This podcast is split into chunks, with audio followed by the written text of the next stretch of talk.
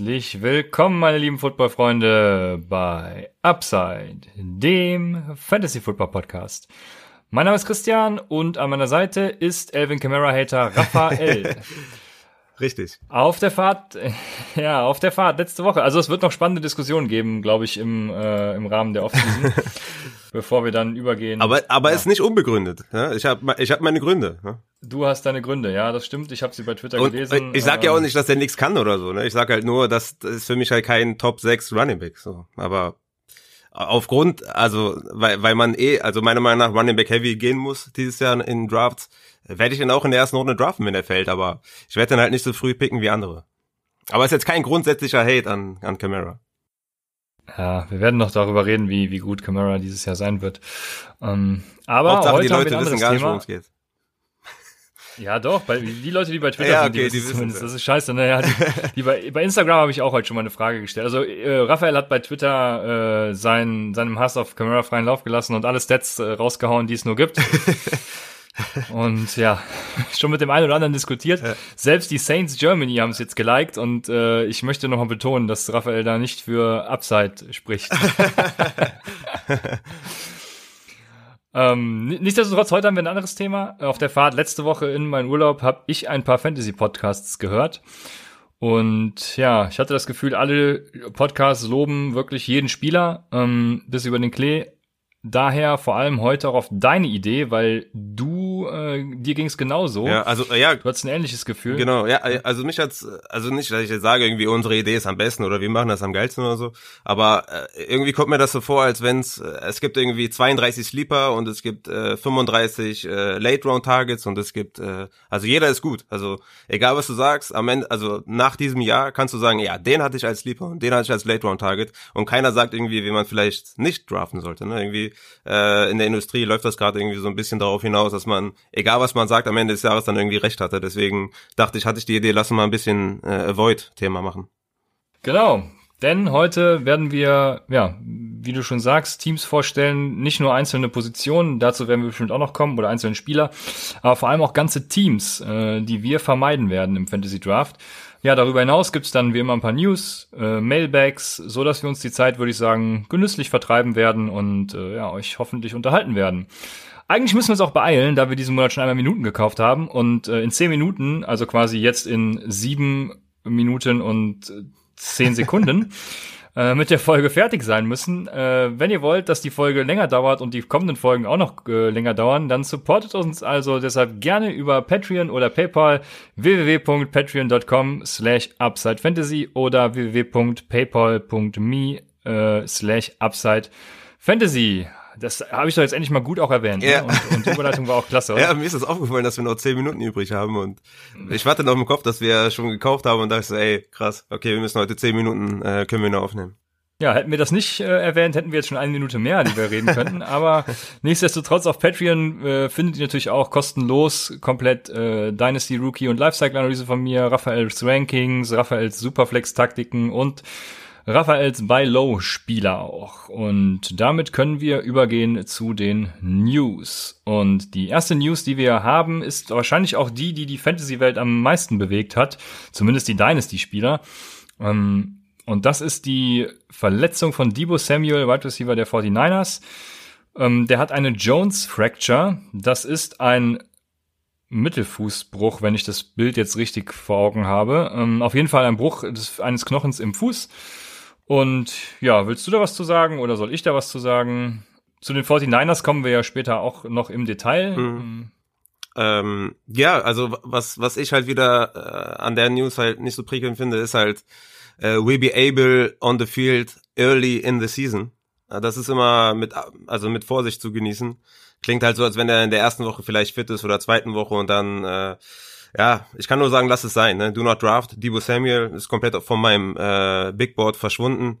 Wir hatten es letztes Jahr mit AJ Green. Äh, der war nicht fit und ging in die ähm, ging in die Fantasy-Saison trotzdem äh, ja als als Sleeper ein oder als Mid-Round-Target. Der ging dann schlussendlich in der sechsten Runde vom Board. Vor einem DJ Moore zum Beispiel, vor einem Landry, Allen Robinson, äh, weil man einfach natürlich das Upside von AJ Green haben wollte. Aber ich kann einfach nur sagen, draftet keine verletzten Spieler äh, und hofft, dass, dass sie fit werden und dann irgendwie abreißen, weil in der Regel wird das nicht passieren.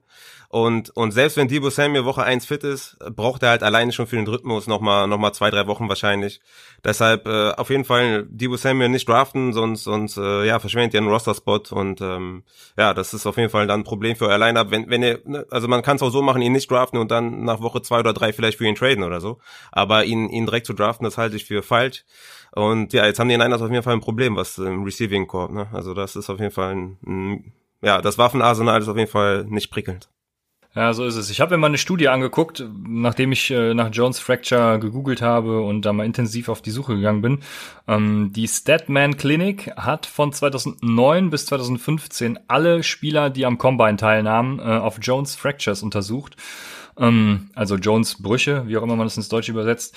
Ähm, die Ergebnisse waren folgende. Es wurden von 2285 Spielern 72 ähm, Spieler tatsächlich mit dem Bruch diagnostiziert. Also ich glaube, ich habe jetzt keine Zahl dazu, aber es müsste irgendwas von, keine Ahnung, äh, im Bereich von ein Prozent oder wie viel, also viel, viel weniger noch ähm, sein. Von daher sehr wenige Spieler. Aber wenn Spieler diesen Bruch hatten, dann ein Prozent ist auch gut, ne? 72 Spieler, äh, 2000, also ich bin Controller, ne? Äh, muss man dazu sagen, wir haben es nicht so mit Zahlen. Aber egal. 50 Prozent aller Brüche äh, halten nicht vollständig aus. Das heißt, jeder zweite Spieler hat länger Zeit damit, längere Zeit damit zu kämpfen gehabt. Und wenn der Bruch, es gibt so vier Bereiche des Knochens, habt der, das, das sieht man alles auf dieser Studie, Statman Clinic, einfach mal googeln. Ähm, das ist quasi wie so ein Flyer, ganz gut erklärt. Da ähm, gibt es so vier Bereiche des Knochens, die so, äh, wenn man den längs durchschneidet, nee, quer durchschneidet, also so, dass man quasi den Fuß vorne abhackt. So, dann äh, kann man hat man einmal links, rechts, oben, unten und wenn der Bruch im Plantar, also unten war oder lateral außen, dann war der Heilungserfolg am geringsten, also wirklich äh, sehr klein. Da wissen wir, glaube ich, noch gar nicht, wo der genau ist. Wenn das das ist, wenn das irgendwann jetzt rauskommen sollte, dann habt ihr das zumindest schon mal gehört und das ist dann ein weiteres ähm, Indiz dafür, ihn nicht zu draften. Ja, und was vor allem interessant ist, die positionsspezifische Performance in den ersten zwei NFL-Jahren von solchen Spielern erlebten äh, halt herbe Einbußen, ähm, äh, genau vor allem bei den Positionsgruppen Running Back und äh, Defensive Line. Haben wir jetzt nicht, aber trotzdem, wie gesagt, bei allen ähm, Spielern, bei allen Positionsgruppen war es so. Deshalb, wie Raphael sagt, do not draft Debo Samuel. Ja, ja ich glaube, die, die, die, die müssen auf jeden Fall was machen. Ne? Also ich meine, ja, Brandon Ayuk, der ist ein Rookie, der ist der klassische äh, Yards after Catch Receiver. Ich weiß nicht, wer da, wer da regeln soll. Ne? Also Pettis hätte vielleicht jetzt die Möglichkeit, aber Bourne ist auch nur ein Red Zone äh, Wide Receiver, also bisher zumindest sechs Red Zone Targets, fünf Touchdowns, auf jeden Fall auch eine geile Stat. Dann haben wir noch äh, Hurt, der ist auch eher so ein Inside Big Body Wide Receiver. Ja, ein anderer, der kommen könnte, ist die nächste News und zwar Josh Gordon hat sich für ein Reinstatement in der NFL beworben. Ja. Erstmal äh, Frage an dich, was wäre für Fantasy der beste Landing-Spot? Der beste Landing-Spot würde ich sagen, da wo er vorher war, bei den Seahawks. Ähm, da kennt er das Playbook wahrscheinlich schon besser als bei anderen, die die Umgebung aus kennt. Aus Fantasy-Sicht auch? Ah, okay. Ja gut, aus Fantasy-Sicht dann wahrscheinlich nicht. Äh, der hatte ja in den fünf Spielen, glaube ich, nur elf Targets. Ähm, zu große Konkurrenz auf jeden Fall für ihn. Aus Fantasy-Sicht, oh, gute Frage. Ähm, Vikings zum Beispiel, obwohl nicht so pass-heavy. Oh, weiß ich nicht. Was sagst du? Also ich hätte aus Fantasy-Sicht tatsächlich die äh, 49ers natürlich genommen und die Patriots noch. Ja, gut, hast du recht. Ja, genau, die beiden Teams. Ja. Finde ich auch gut. Ja. Aus NFL-Sicht habe ich noch einen ganz anderen Kandidaten und das sind die Tampa Bay Buccaneers. Da fände ich ihn natürlich richtig geil. Äh, zusammen auch mit Brady wieder, da hat er auch schon zusammen mitgespielt. Dann haben sie äh, Mike Evans, Chris Godwin und ähm, äh, Josh Gordon. Das wäre schon, das wäre schon Sahne. Ja, ich, ich vermute mal, das wahrscheinlichste Szenario wird natürlich Seattle sein, wo er jetzt auch schon war. Für mich ist er aber da, ja, gerade mal der Wide Receiver 3 hinter, hinter Lockett und Metcalf. Also du hast eben gesagt, elf Targets. Ich habe mir nur aufgeschrieben, irgendwie in, in äh, vier Spiele von ihm. Da hat er 2-1-5-1 Targets gesehen. Also sogar noch weniger. Äh, das sind gerade mal neun. Ja, ich hatte ja fünf Spiele. Fünf Spiele spannend. Ja, genau. Und da hatten DK und Lockett 8, 10, 12, 13 Targets, die Running Backs 5, 7, 5, 3 und die Tight Ends 4, 9, 6, 9 ja, äh, gemessen an den 2-1-5-1ern von Josh Gordon äh, ist das schon, also das ist echt Code. Da, da würde ich ihn nicht draften, egal was für ein Hype da entsteht. Ja. Ähm, Seattle wäre für mich nicht geil. Ja, das, das Ding ist halt, ähm, er ist halt ein super Talent immer noch. Und dann habe ich mir angeschaut, wie alt er ist. Er ist einfach mal 29 Jahre alt. Ähm, aber ich kann mich noch super erinnern an, an, die, an sein letztes Spiel, wo er diesen Diving Catch hatte. Ja, ich weiß nicht, ob du das noch weißt. Er hatte, glaube ich, diesen 30 Yard Catch so einen Hechtsprung äh, gefangen. Also es war schon, also er, hat, er ist einfach ein krasses Talent. Ich weiß halt nicht, ähm, so aus deiner Sicht ist natürlich ein Must-Pickup in der, in der tiefen Liga, weil du dann einen Wide Receiver bekommst mit Upside einfach. Aber ja, äh, in Redraft oder so ist natürlich komplett off the board. Ne? Genau, ja, das, das sei noch dazu erwähnt. Also wir werden mit Sicherheit das ein oder andere Mal immer noch auf Dynasty zu sprechen kommen, aber wir gehen natürlich jetzt so langsam äh, Richtung Redraft liegen, ja. weil bald die ganzen Drafts anstehen. Also bald ist gut, wir haben jetzt auch gerade mal Juno, aber das geht ja schneller, als man gucken kann.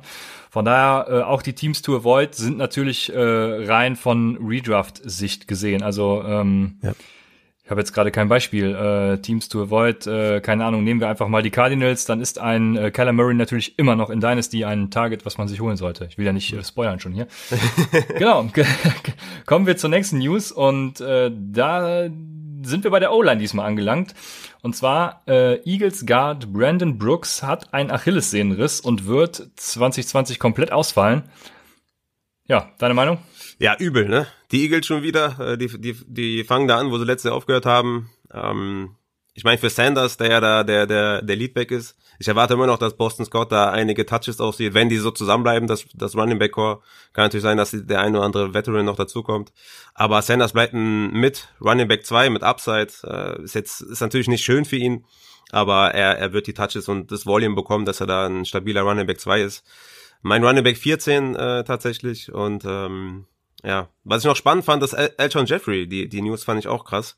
Äh, no timetable uh, for return. Hast du das mitbekommen? Ja, also, ja, genau. also das, das heißt auch, ne, do not draft, äh, Elton Jeffrey, also komplett auch raus. Mhm. Äh, heißt natürlich äh, im Umkehrschluss, Jalen Rager, definitiv ein Upside-Pick in den späten Runden, ne? Muss man mal gucken, ja, wann der so geht. Genau meine Frage. Ja. Genau, muss man gucken, wann der so geht, aber das ist natürlich jetzt äh, Upside pur, ne?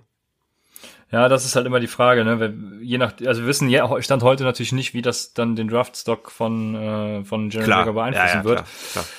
Aber äh, gemessen an seiner ADP von heute natürlich genau. auf jeden Fall äh, genau. ein Must-Draft dann. Ja. Genau, ja. Äh, ich hatte mir aber PFF seine Grades angeguckt von Brandon Brooks und laut PFF ist er der beste Guard der Liga. Ähm, vor allem auch der Beste im Run-Blocking.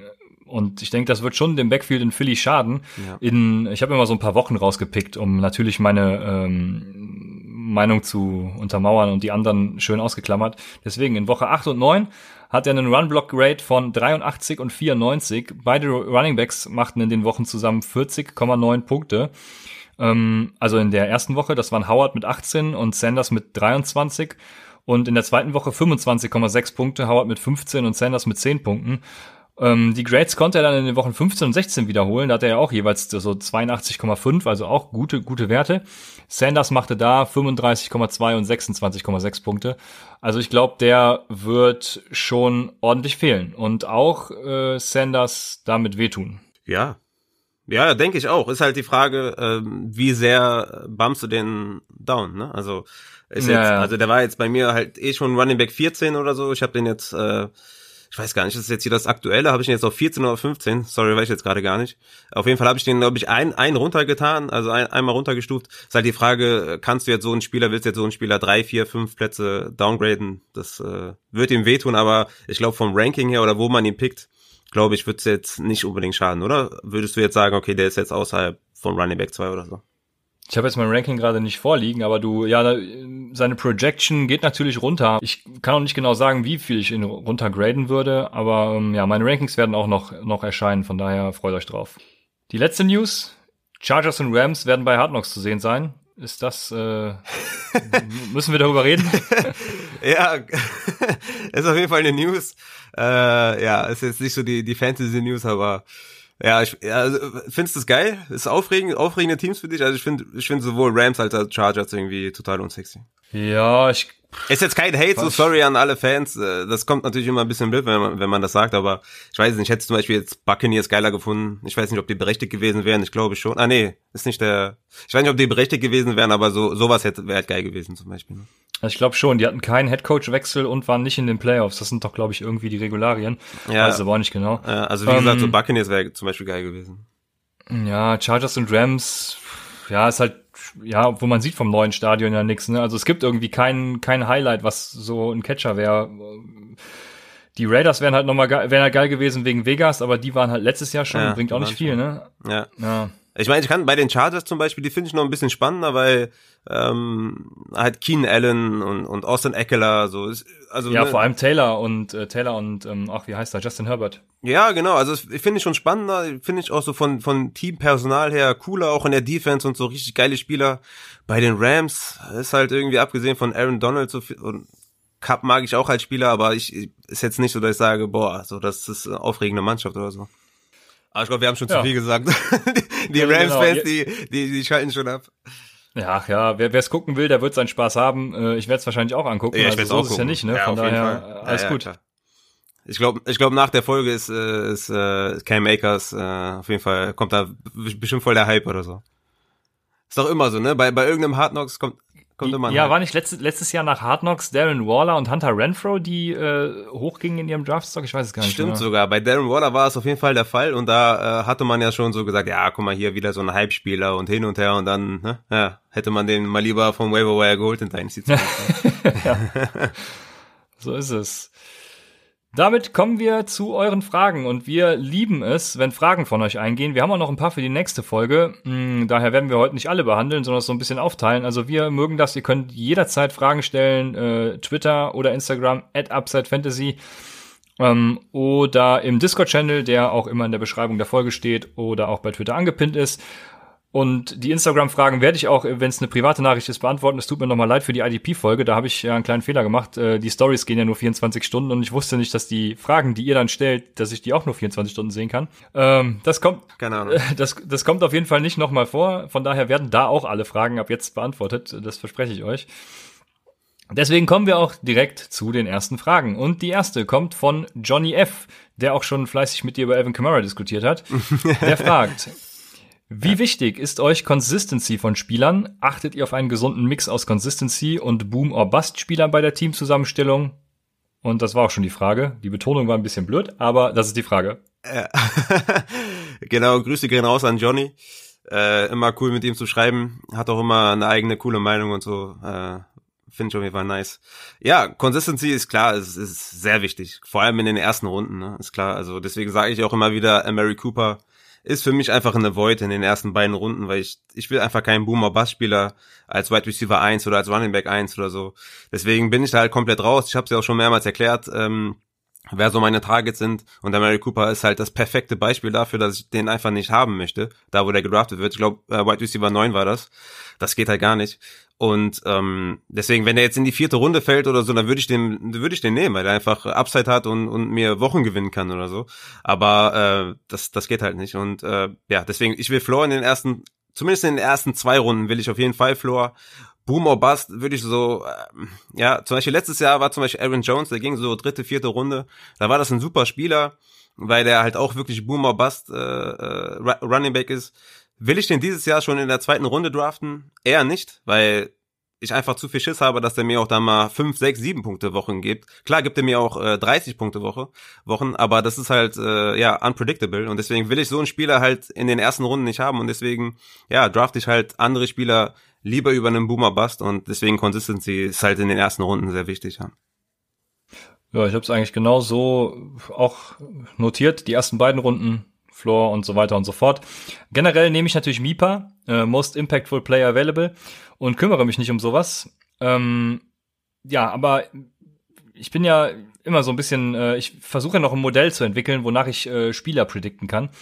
Also generell achte ich so ein bisschen auf Metriken, die entweder konstante Production oder Breakouts vorhersagen. Ähm, auf, eben aufgrund von Analytics kann man ja auch gut so ein Bestimmtheitsmaß dieser Metriks, Metriken ermitteln. Also das heißt, äh, das R Quadrat, was dann angibt, äh, zu wie viel Prozent äh, eben, keine Ahnung, die Yards, die Fantasy-Punkte beeinflussen. Ähm, sowas kann man eben genau ermitteln und dann eben auch sagen, äh, ja, hey, das beeinflusst tatsächlich den Wert und so kann ich mir ein Modell entwickeln, was dann eben ja, irgendwie Vorhersagen für die Zukunft treffen kann. Also äh, sowas würde ich gerne machen und solche Metriken gucke ich mir dann noch an und äh, entwick ja, entwickle daraus eben irgendwelche äh, Targets, die ich haben will. Aber generell Floor und später Upside. Ja. Ähm, anders verhält sich das natürlich im Bestball oder DFS auch, ne? Das muss man noch dazu sagen. Also im Bestball nehme ich natürlich gerne eine Mary Cooper. Also eine Mary Cooper ist wahrscheinlich auch ein scheiß Beispiel, aber. Ja, aber auch im Bestball ist zum so Beispiel auch Floor ziemlich wichtig in den ersten Runden. Ne? Ja, ja, genau. Aber da nimmst du doch äh, trotzdem schon mal eher den, ich, wie gesagt, ich habe jetzt gerade leider kein Beispiel, aber so ein Nicole Hartman äh, früher als eben in, in einer ganz normalen Redraft-Liga, ne? Ja. Weil der auch nicht in den ersten zwei Runden geht. Ja. ja. Zu, zu Bestball hat, haben übrigens auch ein paar, ich weiß gar nicht mehr, wer es war, äh, eine geile Analyse gemacht, dass man in Runden drei bis sechs äh, keine Runningbacks draften soll. Nur, dass ihr es mal gehört habt. Habe ich auch gesehen. Äh. Bestball-Folge hatten wir noch nicht, aber das, äh, genau, dahingehend. Damit wäre die Frage so beantwortet, also Consistency ja, vor allem in den ersten Runden sehr wichtig, danach eben immer weniger. Die zweite Frage, ja, behandelt ein aktuelles Thema. Und zwar kommt die von Twinch. Der fragt, Covid 19 News zu Colleges kommen fast täglich. Auch NFL-Teams sind immer mehr betroffen. Cowboys, Tampa in den letzten Tagen. Habt ihr eventuell Vorschläge, wie man eventuelle Covid-19-Fälle im Fantasy handhaben kann? Ja, ähm, super Frage auf jeden Fall. Ich glaube, das Thema wird uns verfolgen, auch in der Season. Ich glaube, da kommen wir nicht drum rum. Ähm, leider. Für mich gibt es drei Sachen. Also einmal, was ich mir überlegt habe, wären halt IR-Spots äh, die nur für Covid-19 äh, eligible sind. Also Spieler, ja, wenn du jetzt einen Running Back hast, der Covid-19 bekommt, dann darf der halt auf diesen Platz drauf und nur dann, wenn er Covid-19 hat, äh, quasi die IR-Spots für die Spieler erweitern. Man kann natürlich auch grundsätzlich IR-Spots erweitern, aber ich finde, wenn man IR-Spots erweitert, dann nur für die Covid-19-Spieler. Äh, zweitens, äh, weil man jetzt noch nicht weiß, wie viele im Endeffekt davon betroffen sein werden äh, in der Saison, ähm, würde ich mal so langsam drüber nachdenken und dafür, da können wir auch gerne drüber nochmal noch mal drüber sprechen, inwieweit das sinnvoll ist, vielleicht das Line-Up auf zwei, drei Spots zu erhöhen und diese dann wie so Bestball-Spots äh, handzuhaben, weißt du? Dass du also auf zwei neue Flex-Spots äh, äh, erhöhst, darauf aber keine Spieler aufstellst, sondern die zwei besten Performer deiner Bank halt äh, auf diesen Spot dann stehen am Ende der Woche. So würde man halt irgendwie helfen, ja, Teams, die vielleicht mehr von Corona betroffen sind, dass die trotzdem noch gute Running Backs haben, oder trotzdem noch gute Wide Receiver. Wenn die zum Beispiel ihren Stud Running Back oder Stud Wide Receiver, Wide Receiver verlieren, kannst du mir ja gleich mal sagen, was du davon hältst. Ähm, und das dritte, äh, was ich mir aufgeschrieben war, war, und das wird jetzt vielleicht ein bisschen komisch klingen und gilt erstmal nur für Running Backs, aber dass man zum Beispiel das Recht hat, den Backup ähm, von seinem Stud Running Back im Roster zu haben. Das heißt, diese dürfen dann auch nicht gedraftet werden. Äh, das bedeutet dann so viel, wenn du Sieg draftest, draftest du Pollard quasi automatisch dazu. Ist vielleicht jetzt, wird wahrscheinlich keine beliebte Variante sein, aber kann man ja mal besprechen in der Liga oder so. Ähm, und ja, was ich noch so als kleinen, kleinen Tipp hatte, vielleicht, dass man Covid-19 betroffenen Teams halt den Vorrang am Waiver lässt für die Targets. Aber ja, das sind jetzt vielleicht nicht alle, alles die besten Tipps, aber so könnte man vielleicht mal drüber sprechen, was davon am besten ist. Ja, also wenn es eine Saison gibt, ähm, das bleibt steht ja auch noch in den Sternen, mhm. dann finde ich die Idee mit den IR-Spots auf jeden Fall schon mal gut umsetzbar. Das mit dem Bestball weiß ich nicht so recht, weil damit beeinflusst du ja auch Leute, die eben keinen Covid-19-Spieler haben. Äh, die werden profitieren ja dann genauso davon, mhm. wie eben auch die, die einen haben. Ja. Zudem ist das, glaube ich, also ist das, du musst der Comic natürlich entscheiden, weil der muss es letztendlich manuell, zum, zumindest bei Sleeper ist es so, manuell umsetzen weil das nicht automatisch ja, sich ermittelt. Dann das dritte war genau so eine Art Team Running Back. Also es gibt's ja auch mhm. für Team Quarterbacks, äh, Team Running Back. Ja, äh, ja, davon bin ich nicht so. Nee, das würde ich nicht machen. Also ich würde auf jeden Fall die IR-Spots machen, aber sonst Wafer-Vorrang würde ich auch noch, das, das finde ich eine gute Variante, weil Covid ist eben so unvorhersehbar theoretisch, ne, dass du, also Wafer-Vorrang finde ich super. Wafer-Vorrang und IR-Spots würde ich nehmen. Die anderen beiden finde ich nicht so überzeugend tatsächlich. Ja. Ich würde auch ähm, Wafer-Vorrang finde ich auch cool und IR-Spots, aber dann IR-Spots allgemein verlängern oder nur IR-Spots für Covid-19-Spieler? Nee, nur, nur für Covid-19-Spieler. Ja, ja, ja. ja, ich finde die beiden auch ehrlich gesagt am besten. Ich fand das mit dem Bestball spannend, also zwei, aber du hast recht, dann, dann sind auch die, ja, hast du recht, ja, dann, dann gilt das ja dann für alle und ja, deswegen, ja, doch, doch. Ich finde auch die beiden Sachen am besten. Ja, da müsste ich mir, also so detailliert habe ich mir tatsächlich keine Gedanken gemacht, wie man das in, in Fantasy-Liga umsetzen kann. Ich bin mehr auf den gesundheitlichen Aspekt gegangen. Aber ähm, ja, sehr interessant auf jeden Fall, deine, deine Gedankengänge. Also ja, da können wir vielleicht nochmal diskutieren. Ja, wir, wir müssen, ja, die, die, die Frage wird, also wir können davon nicht weglaufen auf jeden Fall. Ich, ich denke, naja. also wie gesagt, es dauert noch ein bisschen, bis die Saison anfängt. Ich weiß auch nicht, äh, wie schlimm das da in Amerika ist. Ich habe nur gehört, es ist sehr schlimm. Ich habe mir jetzt keine Statistiken angeschaut oder so. Aber äh, ich, ich glaube, es, es wird Teams betreffen, ja. Ja, es waren ja auch heute wieder die Höchstzahl aller Corona-Fälle seit Beginn und so. Also täglich ist ja quasi die Höchstzahl, deswegen es flacht nicht ab. Ähm, und genau, darüber gibt es ja auch Studien. Zu Studien komme ich nämlich, weil ich habe, äh, natürlich fehlen noch Langzeitstudien, um das Ganze zu bewerten. Ne? Also ist ja ein neuartiger Stamm des Coronavirus und ähm, Langzeitfolgen daher irgendwie nicht absehbar. Zudem bin ich auch kein Mediziner, muss ich dazu sagen. Ne? Also ist alles, äh, ich mir jetzt auch nur zusammengereimt und ein Kumpel studiert bei der Michigan State Medizin, der hat mir da so ein bisschen was erzählt, aber die haben auch nichts genaueres. Ähm, ja, bekannt ist derzeit aber trotzdem schon, dass das Virus auch andere Organe an, direkt angreifen kann, indem es irgendwie an die Zellen des Herzens, der Blutgefäße, der Nieren, äh, Darm und Nerven waren es, glaube ich, noch andocken kann. Und äh, ich habe zum Beispiel auch einen, oder meine Frau hat mehr, mehr oder weniger einen, einen Fall aus dem bekannten Kreis. Das ist äh, eine, ja, wie soll man sagen, also eine Leistungssportlerin, die läuft, glaube ich, Marathon. Ähm, und die hatte Co Corona vor boah, es müssten jetzt auch schon zweieinhalb oder drei Monate her sein. Auf jeden Fall seitdem kann sie immer noch keinen Sport machen, weil das so irgendwie die Lunge angegriffen hat und alles, dass es immer noch nicht geht. Ne? Also wenn, wenn Sieg genau sowas blüht, ja, dann natürlich Postmahlzeit. Ne? Das Schlimme äh, an, an Covid ist natürlich, äh, ist wohl auch, dass es äh, die Blutgerinnung fördert und demnach dann irgendwie zu Blutgerinnseln und zum Scheiß führt. Also äh, Arterien verstopft, Herz Herzinfarkt, Schlaganfall, keine Ahnung was. Ne? Ähm, das haben schon Autopsien ergeben. Die Langzeitfolgen sind, wie gesagt, unklar. Deshalb ist es sehr schwierig zu bewerten. Ich denke mal, ich denke ich denk schon, dass vor Saisonbeginn auch da schon äh, einiges an Studien da noch irgendwie rauskommt, ähm, weil da sind natürlich im Moment alle mit Hochdruck dran, aber im Moment würde ich da mich irgendwie zu keiner Aussage hinreißen lassen, ob ihr jetzt irgendwelche Spieler draften solltet oder nicht. Also so ein Sieg Elliott, keine Ahnung, wir wissen ja nicht, wie den das beeinflusst, ne? Nee, das Aber es würde uns auf jeden Fall, würde uns auf jeden Fall beschäftigen, ne? Deshalb. Ja. Nee, jetzt sagen, den dürft ihr nicht draften oder do not draft Elliott, das ist einfach, ne? Ja. Zumindest stand jetzt. Deshalb, Genau, deshalb, wie gesagt, das, das werden wir noch öfter haben, das Thema, da gehe ich schwer von aus. Ähm, die nächste Frage kommt von Tino Saurier und die hast du dir notiert. Ja, es ist eine etwas längere Frage. Ähm, der fragt folgende Fragen. Zwölf Team Superflex Tight End Premio Dynasty. Was tun? Wenn ihr durch sinnvolle Trades den 21 First abgegeben habt, aber ehrlich betrachtet in Sachen Competing eher auf 21 gucken solltet lieber zu viel für euren eigenen Pick ausgeben und damit tanken können oder auf den eigenen Pick verzichten und einfach versuchen, möglichst viele Pick von anderen einzusammeln. Anschließend, wie hart darf man tanken? Theoretisch könnte man ja jede Woche EQ, St. Brown, Aguilar, From, Easton und ähnliche Kaliber aufstellen. Geht das klar? Müsste sowas in der Constitution geregelt sein, damit man es nicht macht. Ähm, also, du fragst ja dann quasi, ob du deinen abgegebenen First Rounder wieder überteuert zurückholen sollst. Also das habe ich jetzt so verstanden. Oder ob du lieber mehrere Picks von anderen sammeln sollst.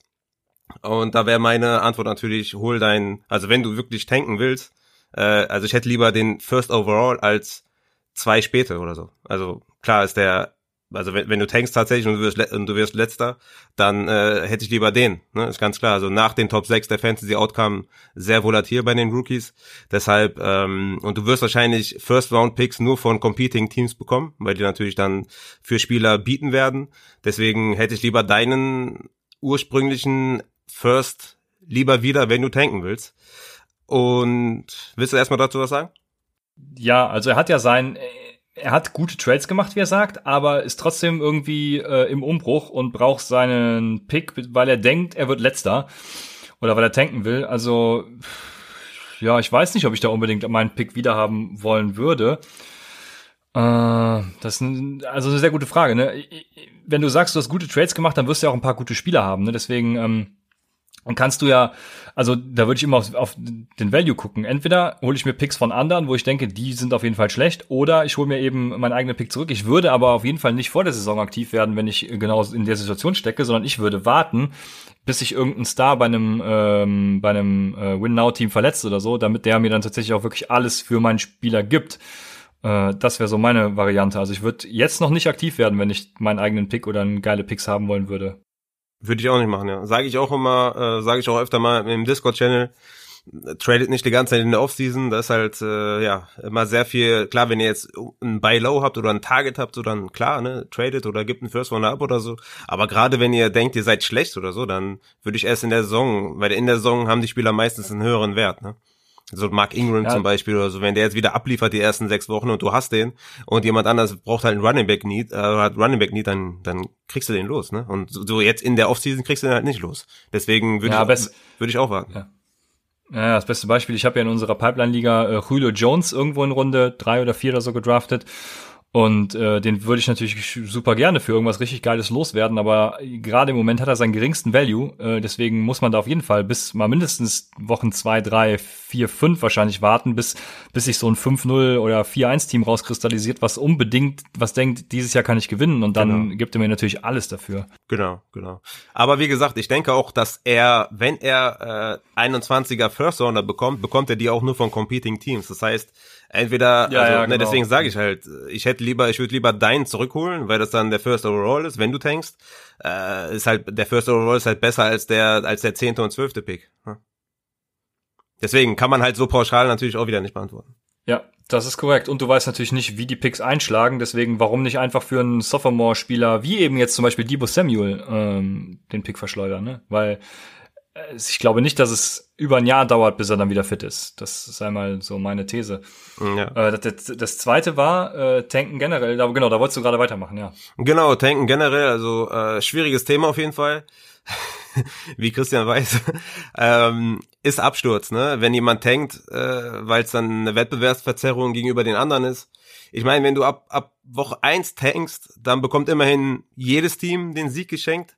Aber wenn man jetzt zum Beispiel mitten in der Saison tankt, dann ist halt, ist halt übel, ne? Ist halt kacke für die anderen. Also wenn du jetzt die ersten, wenn du, weiß ich, in den vier Wochen, äh, in den vier Wochen zweimal gewonnen hast und danach tankst, dann sind halt die beiden, die gegen dich verloren haben, denken sich auch so, ja toll, das ist halt kacke so an sich, ne? Aber an sich kann dir keiner vorschreiben, ob du Aguilar oder Golladay aufstellen sollst, ne? Das, das geht einfach nicht. Das ist einfach nicht möglich. Weil was ist, wenn Eggler 40 Punkte macht und Golladay nur 5? Ne? Das kann immer passieren. Dir darf keiner sagen, wen du im Lineup haben sollst. Äh, wir haben es ja jetzt zum Beispiel gerade auch in unserer Pipeline-Liga. Ähm, wir haben ja vor, vor Wochen gedraftet, da standen die Bye-Weeks halt noch nicht fest. Und äh, ich habe ja zwei, zwei Quarterbacks mit der gleichen Bye-Week. Und laut Constitution darf man keine Bye-Week-Spieler aufstellen. Deshalb habe ich mir jetzt äh, Jeff Driscoll vom Waiver Wire geholt. Und ich stelle ich dann in Woche 9 auf, wo meine äh, Spieler Bye-Week haben. Und selbst wenn Drew Luck spielt, stelle ich trotzdem Driscoll auf, weil der ist halt äh, spielberechtigt. Ne? Also darf mir keiner sagen, äh, dass ich das nicht darf, weil der einfach spielen darf und trotzdem vielleicht Punkte machen darf. Deswegen ähm, ähm, dir zu verbieten, irgendeinen Spieler aufzustellen, geht halt meiner Meinung nach nicht. Es gibt halt verschiedene Formulierungen in Constitution. Ne? Erst, also entweder sagt dir der, der, der Commissioner oder in der, in der Constitution äh, keine Bye-Week oder Outspieler oder äh, keine Spieler, die null Punkte machen. Äh, das habe ich jetzt auch schon gehört. Das, und das, das macht halt keinen Sinn, Spieler, die null Punkte machen, weil was machst du mit Spielern, die Minuspunkte machen? Kriegen die dann doppelte Bestrafung? Oder äh, was passiert dann? Ne? Deshalb, wenn die Regel lautet keine Bye-Week oder Outspieler, dann darfst du, wenn active, halt alle Spieler ausstellen, die du willst. Aber generell feiere ich es auch nicht, wenn man tankt. Aber ich habe es auch noch nie getan, deswegen weiß ich auch nicht, wie, wie das ist so. Ähm, aber vielleicht hast du noch mal eine andere Meinung dazu. Nö, das deckt sich eigentlich. Also du kannst keinem, es muss, um auf die letzte Frage einzugehen, es muss in der Constitution geregelt sein, ja. Aber du kannst halt keinem vorschreiben, wen er aufstellen ja, darf und wen nicht. Ich, ähm, Lutz äh, aus unserem Discord-Channel hat darauf zum Beispiel auch geschrieben, ähm, der Quarterback muss als Starter in die Woche gehen. Selbst das finde ich schon, schon, also es macht Sinn natürlich, aber selbst das finde ich schon zu viel, weil, ja. ja. stell dir mal vor, du hast Drew Brees, äh, der verletzt sich und Taysom Hill äh, spielt noch nicht mal auf Quarterback, aber macht als Tight End irgendwie drei Touchdowns, keine Ahnung, ne? Ähm, dann ist Taysom Hill halt kein Starter gewesen, aber du darfst ihn nicht aufstellen. Ja, was soll denn, was ist denn das für ein Scheiß? Also, ja. äh, ja. Ich, ich denke, du kannst wirklich nur, wie Raphael sagt, out oder injured äh, Spieler ähm, oder im Bye Week halt, ne, die die darfst du nicht aufstellen. Genau, die darfst du nicht aufstellen, aber sonst kannst du halt keinem vorschreiben, was er zu tun und zu lassen hat, außer du bist halt ein, du, du willst es als Commissioner halt und alle sind damit einverstanden, dass wenn du als Commissioner sagst, hey, dein Lineup ist scheiße, dann den darfst du, du musst aber wen anders aufstellen. Ja, dann, ja, aber gut, muss halt jeder. Ja das, das Ding ist halt auch in Dynasty ist halt auch nochmal schwieriger. Ne? Also ich kann jetzt nichts dafür, dass meine beiden Quarterbacks eine Woche neun Beiweek haben. Soll ich jetzt extra dafür traden oder mich verschlechtern? Soll ich jetzt sagen, okay, hier, ich, ich habe jetzt Goff und, und Mayfield, soll ich jetzt Goff abgeben für, weiß ich nicht, für Tyrod Taylor und dann denken, dann weiß ich nicht, ob der Woche neun spielt überhaupt oder so. Ne? Also äh, du kannst nicht verlangen, dass, dass aufgrund von Bye Week jemand tradet oder so. Deswegen finde ich auch, also Quarterback Starter aufstellen müssen, ja, also ich würde es auch nicht machen, weil, also ich finde das nicht gut, weil dann darfst du ja zum Beispiel auch Taysom Hill nicht aufstehen und der hat ja auch hin und wieder mal Punkte gemacht oder so. Also, ja, wie gesagt, eigentlich geht das. Also, wenn du mich fragst, sollte man das nicht machen, aber du bist der Liga beigetreten mit gewissen äh, Regeln und hast die Constitution ja vorher durchgelesen. Deswegen kannst du dich jetzt hinterher auch nicht beschweren. Aber meiner Meinung nach ähm, sollte nur Out und Bye Week, ja. Also Start, also Quarterback Start oder so, nee, finde ich nicht. Bewusst tanken ist natürlich immer so trotzdem noch so eine Sache. Also äh, ich würde dir das trotzdem nicht empfehlen, ne, weil das schürt halt nur Unruhe in der Liga und du bist halt dann der Arsch vom Dienst. Also äh, ja, hätte ich jetzt nicht so Bock drauf. Deswegen meine Empfehlung an dich, tu das einfach nicht, trade für irgendwelche geilen Sophomores und ja, let's go. Ja, weil das Ding ist ja auch, das kann auch so eine Dynasty auch ähm, ja, das kann den Spaß auch zerstören. Ne? Ich meine, wenn du jetzt anfängst ja. zu tanken, dann denkt der derjenige, der auch jetzt keine Chance auf die Playoffs hat, ja gut, tank ich auch. So, dann dann tanken einfach mal vier oder fünf oder sechs Teams oder so. Äh, ja, das ist ja Kacke. Ne? Also dann dann also es ist scheiße. Es ist für den ganzen Rhythmus der Liga Kacke. So ist es. Äh, das waren auch schon die Mailback-Fragen für heute, wenn mich nicht alles täuscht. Ich habe mir noch hier noch ein paar andere aufgeschrieben, aber äh, die vertagen wir dann das nächste Mal und kommen jetzt endlich zu unseren Teams to avoid. Und du darfst gerne anfangen. Du hast mich schon vorgewarnt, dass ich jetzt erstmal lange Zeit meine Klappe halten muss. Ja, ich versuche so kurz wie möglich zu halten. Ist halt, ist halt schwierig, weil ich habe mir die LA Rams ausgesucht. Und äh, ich glaube, die sind mit Abstand das Team to avoid, so ganz, also ganz oben auf der Liste. Ich habe bei Twitter letztens äh, geschrieben, ich war zehn Stunden am Laptop ähm, und äh, der, größte, der größte Teil war wegen den Rams. Ich habe mir da alles angeguckt, personell und hin und her und Punkte und also äh, ja, es ist es ist es ist gut, dass du mich vorgewarnt hast, weil das sehe ich nämlich. Ich, letztes Jahr habe ich ja gesagt, ich will keinen von den Rams haben, aber dieses Jahr sehe ich das komplett anders. Deswegen können wir gleich äh, schön in die Diskussion übergehen. Ah, okay, nice. Ähm, ja, also fangen wir mal mit dem grundsätzlichen Problem der Rams an. Äh, das wäre äh, zum einen die schlechte O-Line gut, ist jetzt nicht unbedingt so, dass, dass äh, jedes Team eine Top-O-Line hat, aber bei den Rams ist halt so, Andrew Whitworth ähm, ist zurück oder ist immer noch da, der ist der Einzige in der O-Line, auf dem man bauen kann. Ähm, ich glaube, die O-Line wird sich so im hinteren Drittel einpendeln. Das ist dann sowohl für Goff als auch für die Running Backs nicht ideal, aber es ist jetzt nicht so, dass ich sage, okay, grundsätzlicher Avoid oder so in den Running Backs, je nachdem, was für ein Value du ha die haben oder wie tief die fallen, kann man die sicherlich nehmen, weil bei Running Back natürlich auch das Volume wichtig ist und Goff. Dazu kann ich aber am Ende noch, ist auf jeden Fall ein Streamer in den ersten zwei Wochen. Aber das Schlimmste ist halt äh, das Personnel Grouping Problem. Äh, die Zahlen sind alle von Pro Football Reference, airyards.com und sharpfootballstats.com, also falls ihr das nachsehen wollt. Die hatten nämlich äh, ja in, in, zum Ende der Saison einen Bruch in, in, im Personell und dadurch einen Bruch äh, quasi, was die Running, was die, was die Wide Receiver Targets und Wide Receiver, was den Outcome angeht. Von Woche 1 bis 8 äh, haben die Rams 80% 11 Personnel gespielt. Das war der zweithöchste Wert in der Liga nach den Bengals. Und 11% 12 Personnel, das war der zweitniedrigste Wert zusammen mit New England. Ab Woche 10 dann, nach der Bye Week, ähm, haben die einige Adjustments getätigt, um natürlich auch vor allem die, die O-Line zu entlasten. Vor allem dann natürlich mit dem, mit dem 12 Personnel Packages.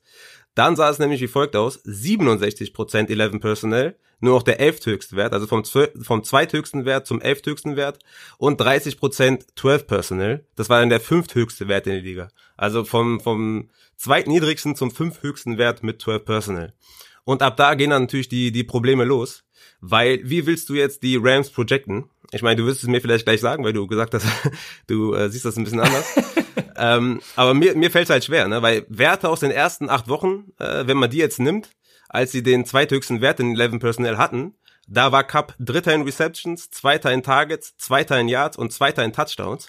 Und da hat, er, hat er nicht da schon irgendwie 800 Yards gehabt? Äh, Yards habe ich mir jetzt nicht aufgeschrieben, aber ah.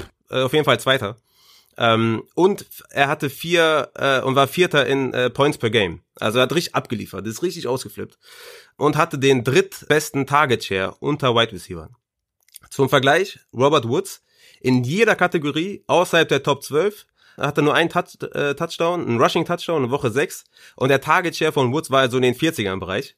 Und dann, jetzt kommt halt das, das, das Krasse, ab Woche 10, also wo 12 Personnel halt höher wurde, war Woods Dritter in Receptions, Dritter in Targets und Vierter in Yards. aber auch wieder nur ein Touchdown in Woche 14 und war Wide Receiver 7 per Game und hatte, er hatte den siebtbesten Target Share unter den Wide Receivers. Und Cup war seinerseits wieder außerhalb der Top 24 in Sachen Receiving, Targets und Yards, aber Platz 4 in Touchdowns, aber leider der Target Share außerhalb der Top 50. Ich habe irgendwann aufgehört zu scrollen, aber ganz weit weg auf jeden Fall, irgendwo 50er, 60er Bereich. Das sind halt zwei vollkommen unterschiedliche Werte für beide Wide Receiver. Und jetzt kommen wir halt zum springenden Punkt. Wo ranken wir die beiden? Cup hat einen ADP von 13, Wide Receiver 13, Overall 32, also ungefähr so Mitte zweite Runde, geht er vom Board. Was man aber bei Cup festhalten muss und was, was ich auch ziemlich krass fand, äh, was halt äh, in, in dem Sinne nicht viel mit dem Personnel Grouping zu tun hat, er ist halt, hat halt einen riesen Touchdown-Floor. Der hatte bis Woche 10 fünf Touchdowns und nach der Umstellung auch fünf Touchdowns. Seine Red Zone Targets äh, und damit halt auch ja, seine Effizienz ist einfach gut. Cup hatte die zweitmeisten Touchdowns inside 20 und die meisten inside 10 und ein Target Percentage von 28% inside 10, also vom Team. Und 80% Catch Percentage inside 10. Golladay und Landry hatten auch 10 Targets und nur 54% und äh, Cooper Cup einfach 80%. Woods dagegen in der Red Zone bzw. Ten Zone halt nur vier Targets, zwei Receptions, 11,4 Target Percentage und nur ein Touchdown. Das sind halt wieder Welten bei den beiden und ähm, wie gesagt, Cup geht halt Mitte zweite Runde, Woods geht zwei Runden später, Mitte vierte Runde. Ähm, da muss man natürlich gucken, wo ist der Value höher. Ne? Cup ist halt eine Red Zone Maschine. Äh, die Tar Target Share ist in Gefahr, je nach Personell, hat aber ein höheres Ceiling. Und Robert Woods hat kein Touchdown Upside, hat aber einen höheren Target Floor je nach Personal Grouping. Und wie gesagt, das Backfield, äh, Cam Akers geht in der sechsten Runde, äh, ist jetzt nicht so der größte Minuspunkt, ähm, weil ich bis dahin eh meine Running Backs zusammen habe und ich rate euch auch, dass ihr eure Running Backs zusammen habt, also Running Back Heavy und dann Mipa safe. Ähm, das Problem bei Cam Akers natürlich noch, dass äh, Daryl Henderson noch da hat, äh, der Drittrunden-Pick ähm, letztes Jahr Macon Brown noch für die für die Goal-Line, dazu die schlechte O-Line, also für die für die Rams Running Backs äh, habe ich jetzt auch keinen großen Outcome. Ja, und die die auf die Titans will ich jetzt gar nicht groß eingehen. Äh, da gab es auch ein paar äh, Unsicherheiten, ein paar Varianten äh, Varianten, die ja jetzt äh, vermuten lassen, dass Everett noch ein bisschen mehr eingreifen wird und Higby ist eh kein Target für mich.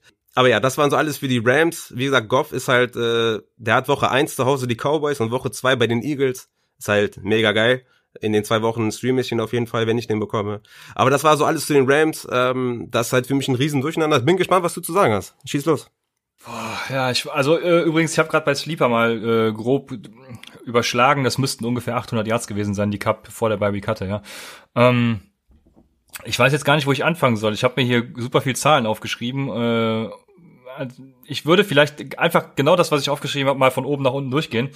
Die erste Frage an dich ist natürlich, denkst du, dass sie zurück zum 11 Personal gehen, was sie ja 2017 und 2018 gespielt haben, oder beim 12 Personal bleiben werden? Ja, viele reden ja immer von Base und Base Formations und so. Ich glaube, Base Formation ist immer noch 11 Personal und dass die 12 Personnel halt in dieser Rate von, sage ich jetzt mal, 25 bis 30 Prozent immer noch drin haben werden. Aber dass dieses 11 Personnel immer noch deren Hauptfokus ist. Also das wird sich wahrscheinlich so einpendeln, ja, zwischen 60 und 40 plus minus halt, ähm, ja. Also es wird sich einpendeln. Ich glaube nicht, dass sie zu einem äh, 12 Personnel Team werden. Aber es ist halt immer noch der fünfthöchste Wert, sowieso schon in der Liga gewesen. Aber 11 Personnel ist immer noch der, der, die Base Formation.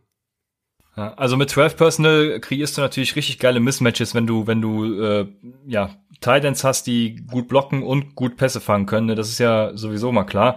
Ähm, deshalb ist 12 Personal an sich schon mal ganz geil eigentlich. Ähm, ich habe mir mal die äh, mit NFL Faster die EPA-Werte angeguckt von 2017, 18 und jetzt 19. 2017 hatten sie EPA per Play von 0,0043, 2018 0,007 und 2019 vor Woche 9 0,0021. Also gerade mal die Hälfte von 2017, was schon schlechter war als 2018. Und 2000, äh, 2019 nach der Bye Week 0,0022. Das heißt ungefähr gleich wie vor der Bye Week. Also die EPA per Play sind gleich geblieben. Das heißt, es gibt keinen Unterschied, ob eben viel, mehr, ob, ob mehr 12 Personal oder 11 Personal. Ich glaube, dass bei 12 Personal nur ein Wide Receiver immer auf dem Feld stehen wird. Und jetzt wirst du mir sagen, wer das ist. Ja, Woods. So ist es. Äh, ich glaube, dass Robert Woods immer auf dem Feld stehen wird. Das war auch äh, gegen Ende der letzten Saison so. Äh, Cup wird sich das Ganze dann mit Van Jefferson, den ich übrigens sehr für sehr talentiert halte, ähm, teilen. Ja, und sie haben auch nur mit nur 1,6 Prozent der Zeit, also das ist ja wirklich ein ganz marginaler Wert, mit einem Wide Receiver gespielt. Ja, und Cup ist tatsächlich vor allem interessant, wenn die Rams zurückliegen. Jetzt müsste man noch eine Analyse betreiben, wie ist das Over-Under beim Wettanbieter und so, ähm, um zu sagen, hey, wie oft liegt ihr zurück? Ähm, laut Hayden Wings von Roto World hat er einen Touch-Share von 16%, wenn trailing, also wenn er zurückliegt, und einen von 10%, wenn äh, winning, also wenn, wenn sie vorne liegen. Ähm, Woods hingegen hat 18% zu 14%, also sieht man schon die Unterschiede. Ne? Woods ist da viel enger beieinander. Ähm, wenn es unentschieden steht, sind beide bei 16%. Das hat gar keinen Einfluss, aber äh, Woods hat eben einen besseren Touch-Share. Wenn die Rams zurückliegen, ist auch nochmal ein interessantes Stat, mit einer Win-Probability von NFL Faster unter 25%, dann passen sie zu 84% der Fälle. Also, was bedeutet das im Umkehrschluss? Entweder scored Cup viele Touchdowns, Woods kriegt viele Targets, weil sie einfach vorne liegen und äh, ja, einfach das Feld runtermarschieren wie, wie blöd. Oder sie kriegen eben beide viele Targets, weil sie zu 84 Prozent passen. Also es gibt eigentlich, die, die haben einen super hohen Floor, alle Wide Receiver miteinander. Ja, und jetzt, äh, ich sage, ich hatte im Vorfeld schon angekündigt, dass es bei mir sogar länger werden könnte als bei dir. Ähm, weil in Discord, bei unserem Discord-Channel ging es zuletzt um Projections. Und das habe ich mir jetzt natürlich mal als Anlass genommen, weil du ja bei Twitter schon ge gespoilert hast. Äh, dachte ich mir, komm, machst das mal für Woods. Ähm, 2017, 18 und 19 haben die Rams laut NFL Faster, habe ich mir angeguckt, äh, 1060, 1104 und 1140 Plays gehabt.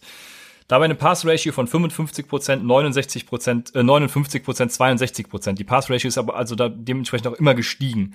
Wenn sie die Pace halten, angenommen von der kleinen Pass-Ratio bei 55% also wirklich äh, kaufmänn mit kaufmännischer Vorsicht kalkuliert, und die äh, Plays bei 1100 dann nehme, das ist so ein Mittelwert von den allen, dann habe ich 1100 mal 0,55 in Prozent, das sind 605 Targets, die für die Wide Receiver übrig bleiben.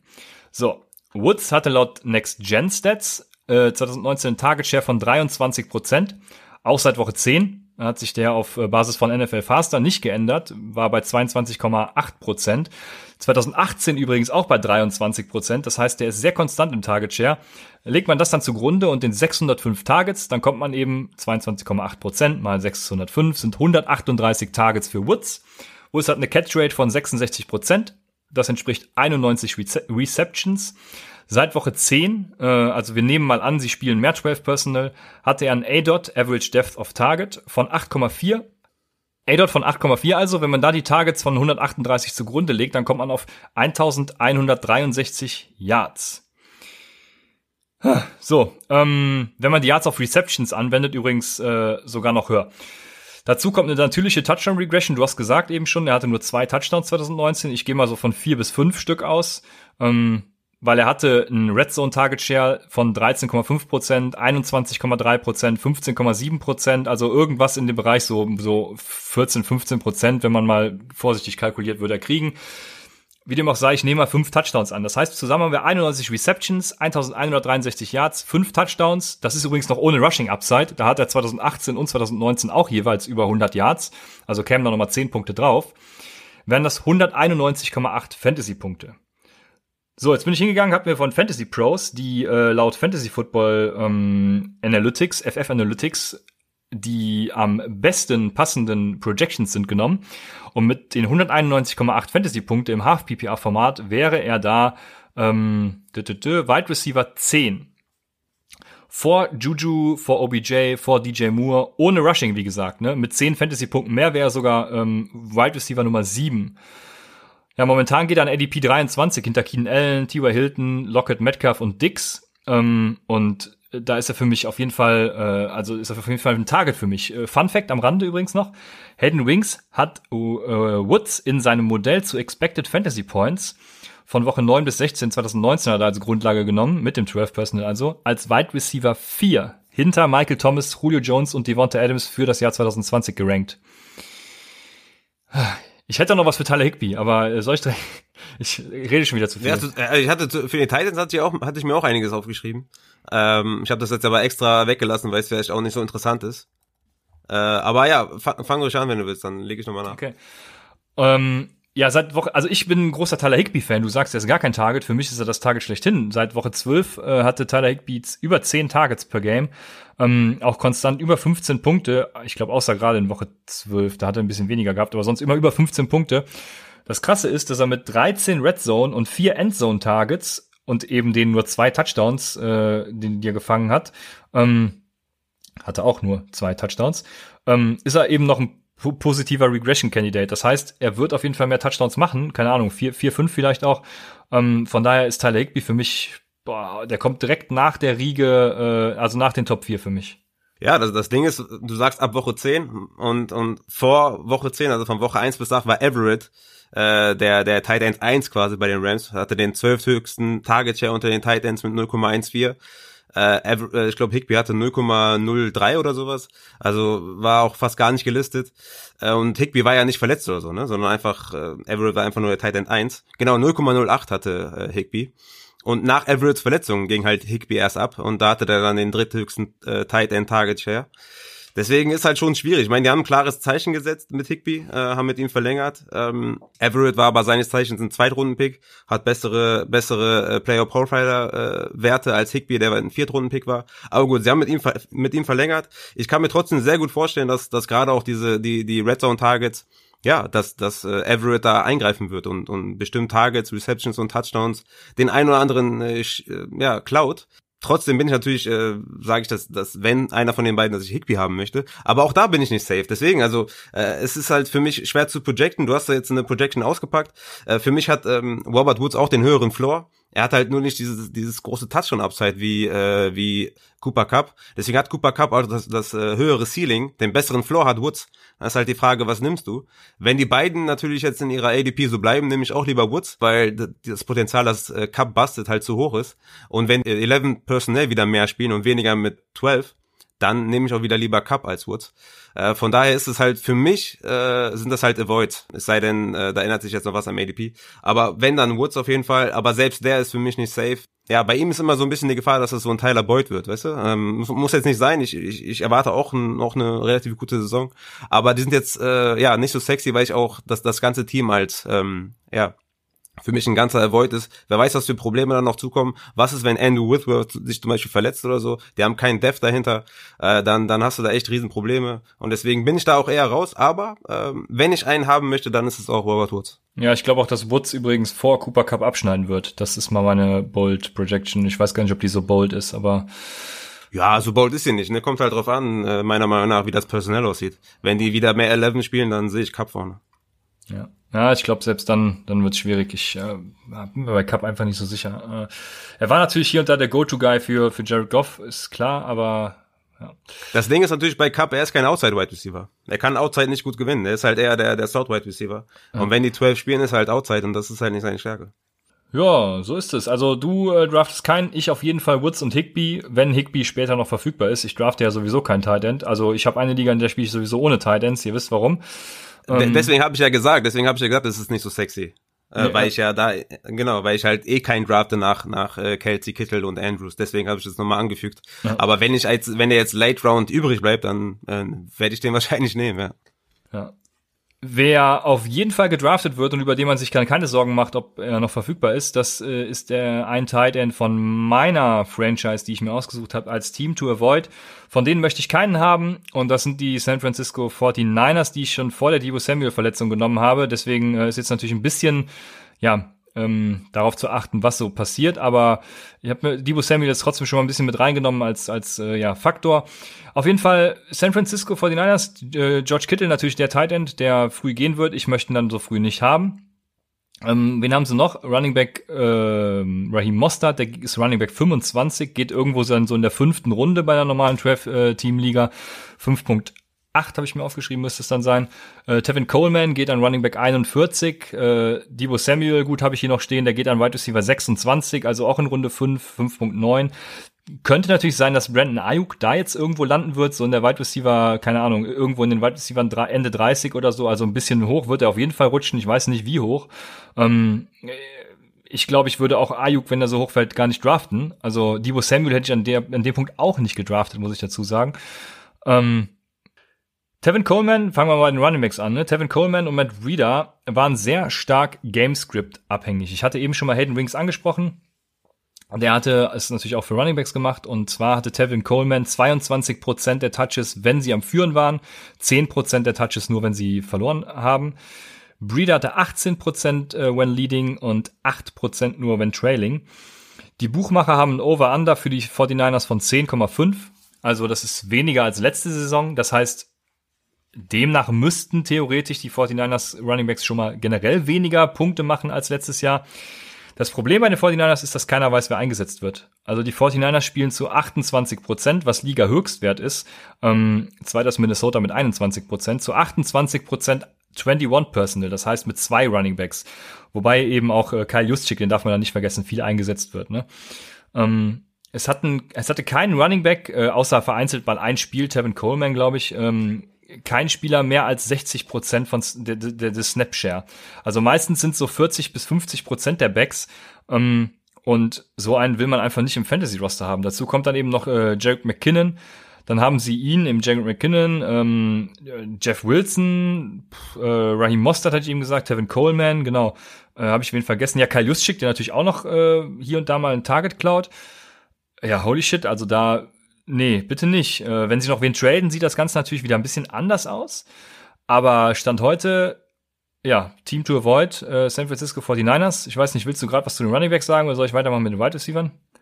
Ja, tatsächlich. Also Raheem Mostert, ähm, gut, witzig, dass du ihn ansprichst.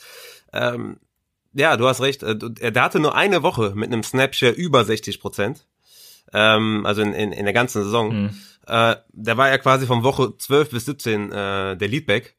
Und äh, da hatte er einen Schnitt von 55% Snapshare. Das war Platz 21 unter Running Backs in der Spanne.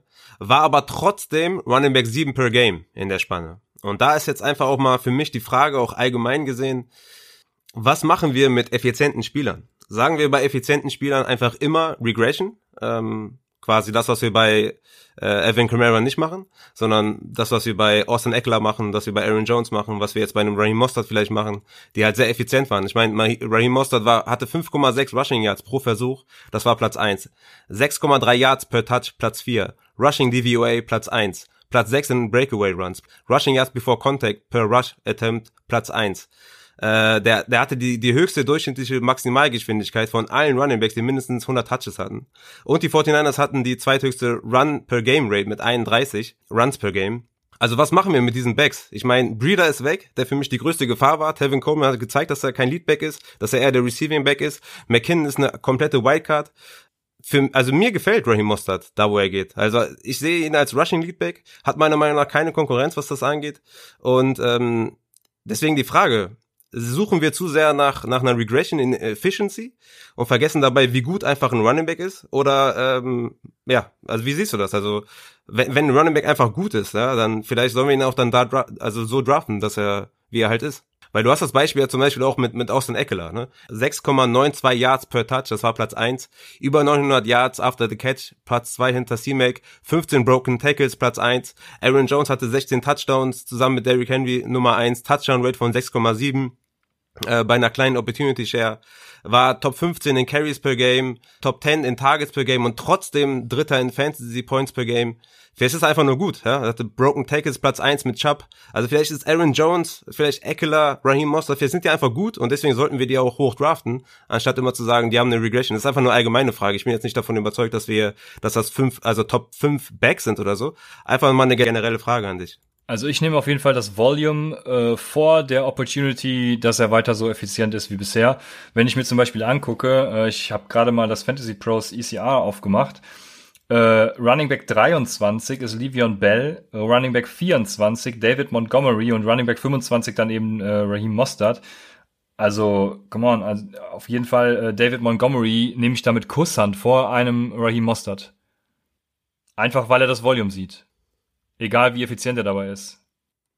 Ja, ich nehme Mostert. Ich glaube, die werden sich vom, vom Volume gar nicht so viel tun, weil ich halt glaube, dass Raheem Mostert der Leadback ist im Rushing. Klar, Receiving Upside hat er nicht.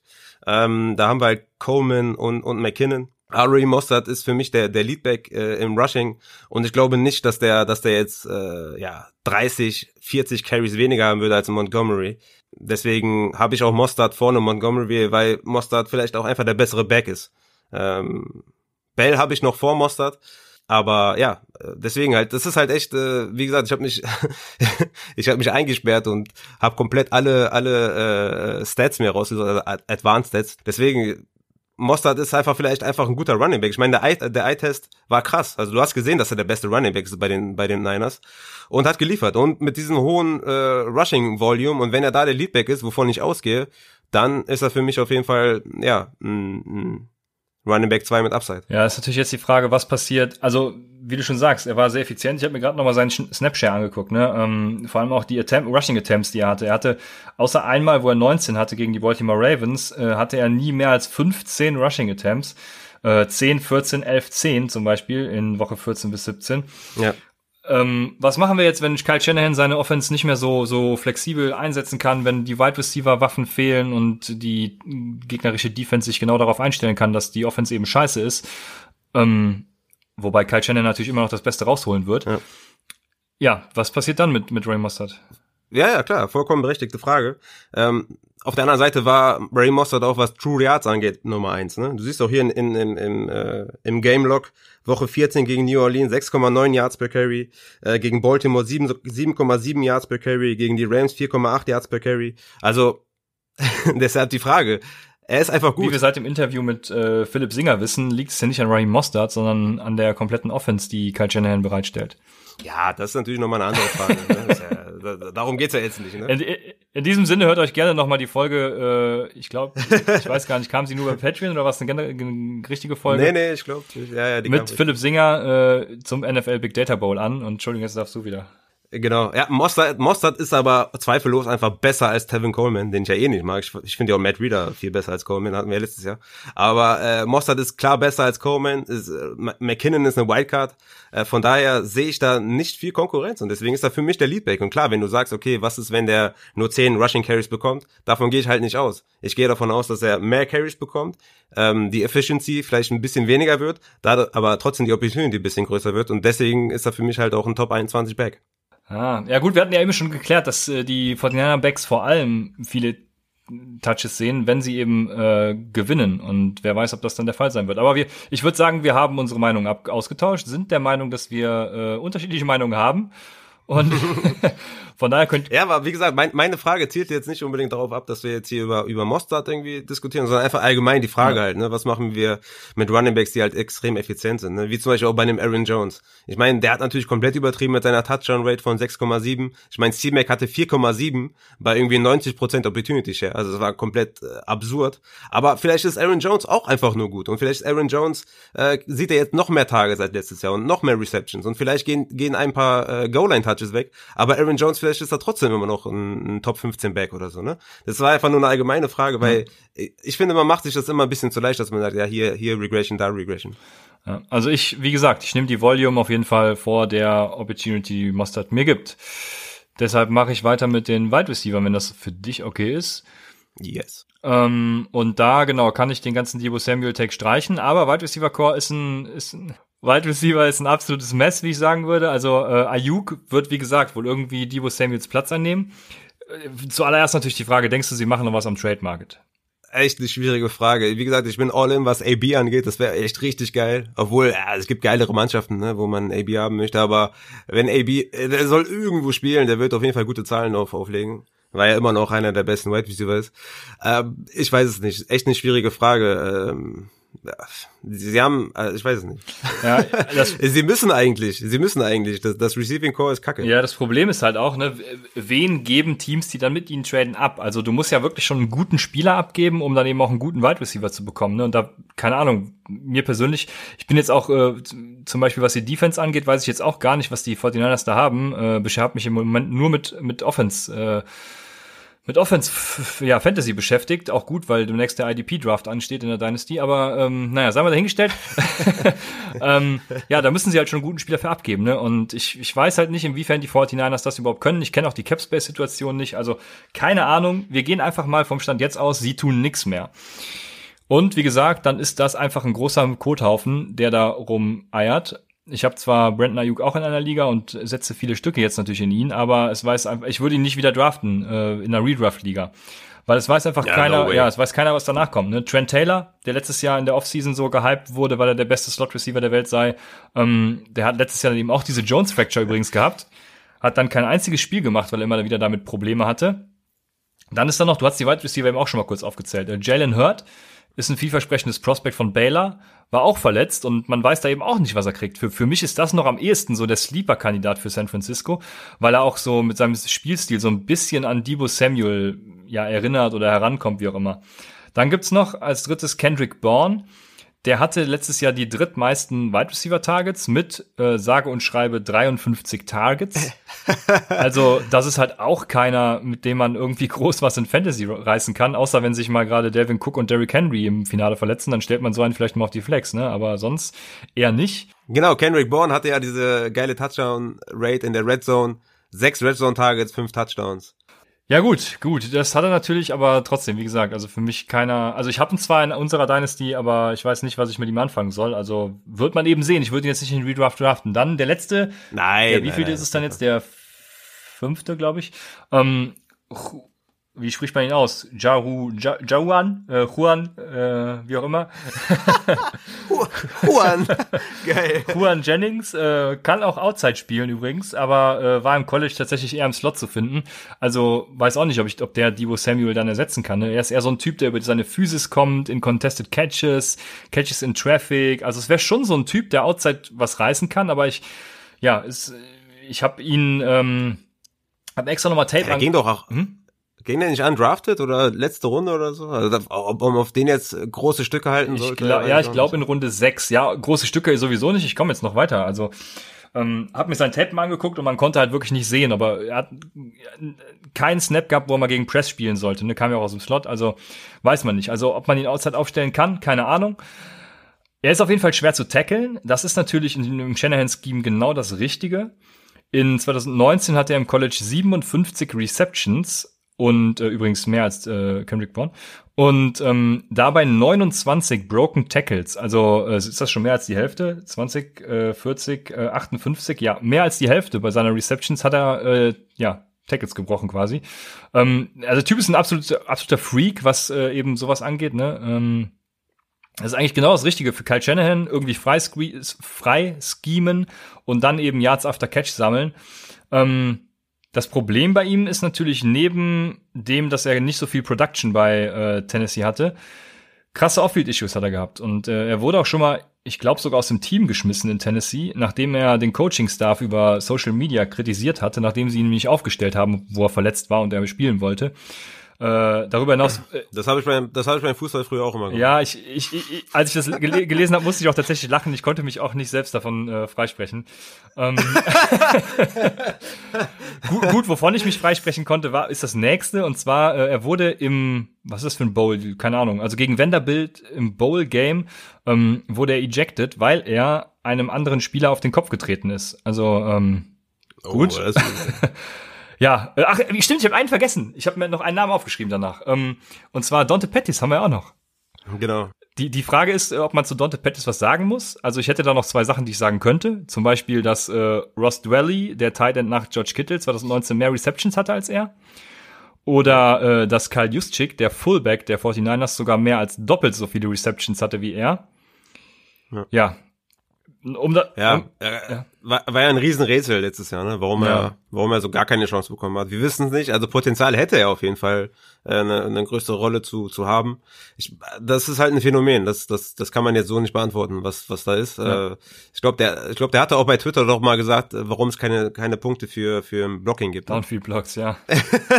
ja, keine Ahnung. Ich, ich weiß auch nicht, was mit dem los ist. Auf jeden Fall, ähm, ja, um das Wide Receiver Core der 49ers mal zusammenzufassen, also es lohnen überhaupt keine deepen Projections da irgendwie, weil Stand jetzt möchte ich einfach überhaupt keinen davon haben. Äh, da brauche ich gar nicht groß projecten. Ja, sorry. Ist, ist Kittel damit jetzt für dich der, der Tight End 1? Ich meine, der hat letztes Jahr 85 Receptions. Ähm, wird er an die 100 Receptions jetzt dieses Jahr rankommen und damit Tight End 1 äh, auch vor den Drafts für dich sein oder ist es immer noch Kelsey? Naja, Tight End 1 für mich immer noch Kelsey auf jeden Fall. Ich bin sehr mhm. gespannt, wie die gegnerischen Defenses mit Kittel umgehen, weil sie genau wissen, dass die äh, 49ers keinen, mhm. keinen richtigen Wide Receiver haben. Ne? Also ähm, mhm. ja, was für eine Formation stellst du dagegen? Stellst du dann einfach immer einen gescheiten Cornerback gegen Kittel oder was weiß ich, ne? Keine Ahnung. Ähm, mhm. Also ist jetzt mal ganz plump gesagt, da steckt natürlich viel mehr hinter als ja, das, klar. aber äh, keine Ahnung. Also es wird sehr spannend zu sehen sein, denke ich. Ja, ich meine, downgraden kannst du Kittel nicht, weil ist ein Tight End. der, ja. der ist so, so stabil und so gut. Den kannst du ja gar nicht downgraden. Aber ja, vielleicht kriegt er ja noch mehr Opportunity Share als, als ohnehin schon. Aber ja, Kelsey ist halt Kelsey. Ne? Ja, so ist es, genau. Ja, äh, im, im Grunde genommen stimme ich mit dir komplett überein. 49ers kompletter Avoid, außer natürlich, also für mich Raheem Mostert den hätte ich doch gerne äh, in meinen in meinen Teams. Ja. ja, Mensch, da sind wir uns zum Abschluss des Abends doch nochmal einig geworden und äh, super. Damit können wir äh, für heute abschließen, in die nächste Folge quasi ganz geschmeidig äh, mit Harmonie übergehen. Da werden wir wieder ein paar Teams äh, vorstellen, die wir denken, die ihr avoiden müsst. Mal gucken, ob es wieder so Diskussionen gibt wie bei den Rams. Ja, ich, ich hatte damit jetzt auch auf jeden Fall nicht gerechnet. Also wir hatten ja schon äh, geguckt, dass wir vielleicht dieses Mal eine, eine kurze Folge machen, ja. so halbe Stunde, dreiviertel Stunde, so kurz knackig. Ja, gut. Hat wieder gut Hat geklappt, ja. ja. Ich dachte auch, wir bleiben wenigstens unter einer Stunde, aber habe ich auch gedacht. Vielleicht schaffen wir es beim nächsten Mal. Ich bin gespannt. Wir haben auch wieder Mailback-Fragen, also seid gespannt. Äh, wenn ihr uns noch Fragen senden wollt, ne, wie immer, könnt ihr das auch gerne tun. At Upside Fantasy über Twitter und Instagram. Ich, ich, ich war noch nie so froh, dass die Aufnahme zu Ende ist, weil ich hier sitze wie so ein, wie so ein Kartoffelsack. ich habe dir, ich hab dir mein Setup geschickt, ja. das ist echt nicht schön. Und äh, ja, äh, ich habe ich hab Muskelkater jetzt schon. Ja, ich, ich nehme auch schon die ganze Zeit im Stehen auf, weil ich äh, ganz schlimme Rückenschmerzen habe. Schon mit einer Ibu 400 drin. Ich glaube, die reicht nicht mehr. Ich muss zwei, zwei 400er nehmen. Ähm, Voll die Invaliden. Also, ja, wir, wir, und, wir, und wir reden hier über Spieler und sagen, ja, der ist nicht gut, der ist nicht ja. gut. Und können, können nicht mal vernünftig stehen und sitzen. Ey, du hast, du hast mein Roadrunning-Video gesehen, wo ich äh, Jerry Judy, Jerry Judy Challenge angenommen habe, oder? Ich, das, stimmt, hallo, ich bin ja stimmt. wendig wie ein, wie ein, wie eine Katze, wie ein, eine Gazelle bin ich über den Platz gelaufen ich war echt äh, überrascht. Ja. ja. Ja, in diesem Sinne, bevor, bevor es noch zu lange wird, äh, viel Spaß gehabt zu haben äh, und bis zum nächsten Mal bei Upside, dem Fantasy Football Podcast.